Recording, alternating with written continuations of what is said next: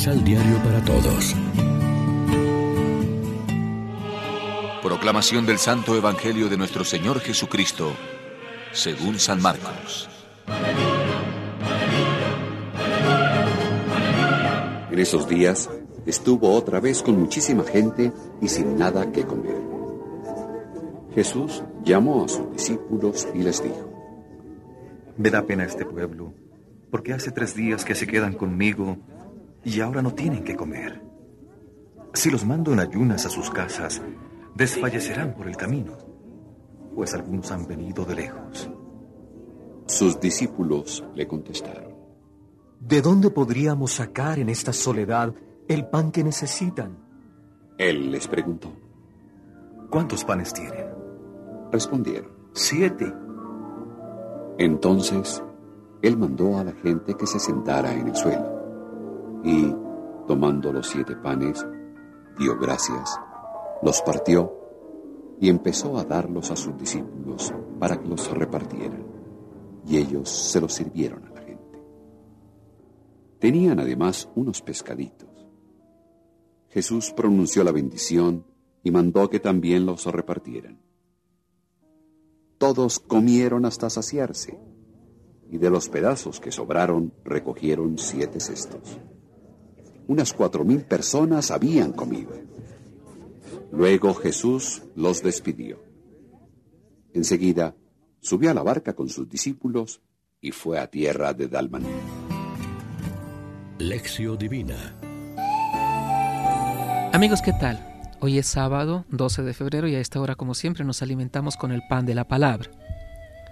En el Evangelio de hoy, Marcos relata una segunda multiplicación de los panes por parte de Jesús en tierra de paganos donde se encuentra. La primera tenía lugar dentro del territorio de Palestina y nos es narrada por Marcos en el capítulo 6, versículos 35 y siguiente. Es común sentir que ambos relatos se refieren a un mismo y único episodio que en un principio circuló en dos tradiciones distintas, una palestinense y otra helenista, y que fueron recogidas por Marcos sin sincronizarlas. La pregunta de los discípulos, ¿de dónde se puede sacar pan aquí, en despoblado, para que se queden satisfechos? Sería inexplicable si acabaran de presenciar otra multiplicación.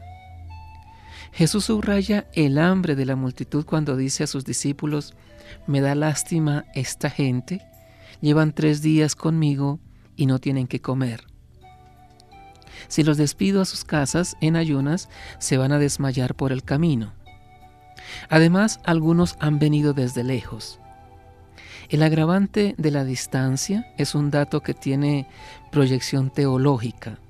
Los de lejos es expresión bíblica referida tanto a los judíos de la diáspora como a los gentiles, y aquí se aplica a los paganos que se encuentran entre la muchedumbre y a quienes va dirigida en especial la acción de Jesús.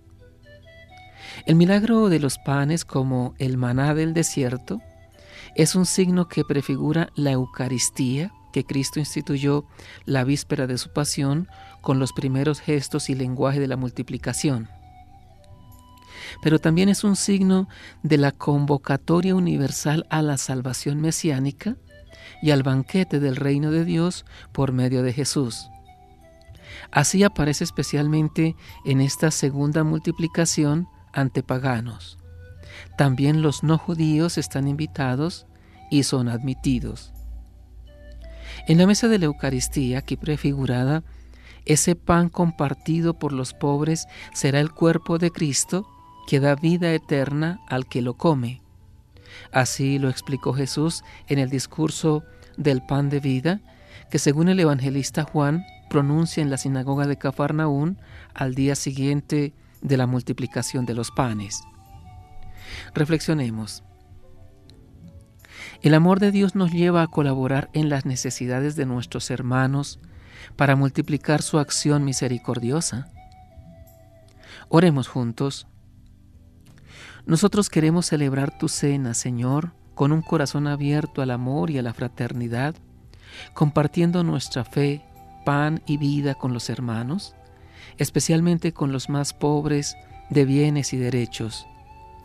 Danos, Señor, hambre de pan de vida que tú eres y sáciala definitivamente en el banquete de tu reino. Amén. María, Reina de los Apóstoles, ruega por nosotros.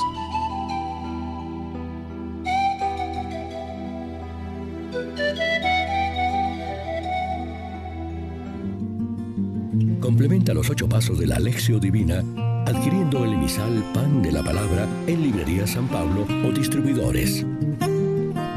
Más información www.sanpablo.co Pan de la Palabra. Vive la reflexión.